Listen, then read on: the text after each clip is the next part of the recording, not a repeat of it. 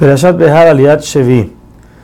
Si un gentil llegara a subir su estatus y el judío bajara de él, y el gentil llegara a comprar al judío como esclavo. Aquí estamos hablando, primero que todo, cuando el gentil vive dentro de la tierra de Israel y está regido bajo nuestras leyes. Por eso estamos diciendo todo esto que le podemos decir qué hacer. Dice la trapa, primero que todo, hay que redimirlo lo más pronto posible para que no aprenda sus acciones se debe ser exacto con la compra. Uno debe tratar de escabullirse y tratar de salvarlo y sacarlo sin permiso, porque eso puede llegar a profanar el nombre de Hashem. Aquí la Torah insinúa que el motivo por el cual el gentil pudo crecer tanto es porque él se apegó al judío. El judío les dio la bendición para que subiera. Pero de la misma manera, el judío al aprender de sus acciones, eso fue lo que hizo que baje y perder todo lo que tenía. Hasta tal punto que al principio la Torah nos dice que él se va a vender siempre simplemente a un gentil cualquiera.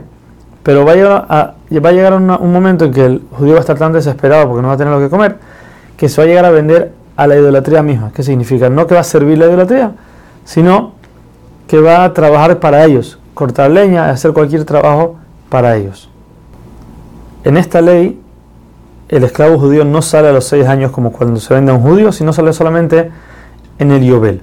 Aquí también el gentil está obligado a mantener a la familia del esclavo judío. La Torah ahorita hace una pausa y vuelve a mencionar las prohibiciones de hacer ídolos y servirlos.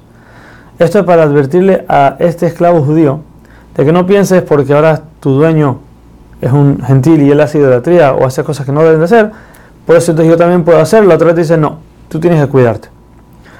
Rashi nos señala que todas estas perashot que vimos hasta ahorita están en orden. Primero empezamos con la Shemitah. Si la persona no se cuida de la Shemitah porque codicia el dinero que está perdiendo, va a terminar vendiendo sus posesiones muebles. Como dijimos al principio, que está la prohibición de engañar, de vender cosas de más de un sexo. Estamos hablando de cosas muebles.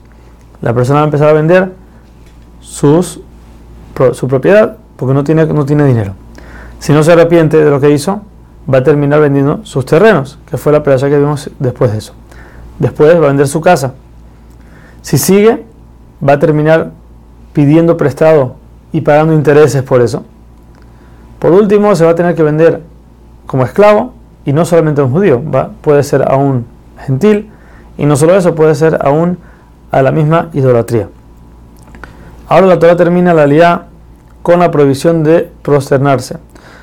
Hay una manera de prosternarse que se hacía en el Betamikdash, que es donde la persona se acostaba totalmente en el piso y extendía las manos y los pies. Esto está prohibido si no es en el Betamikdash, cualquier lugar donde hay piso de piedra, cualquier piso, está prohibido hacer este tipo de prosternación. Solamente en el Betamikdash.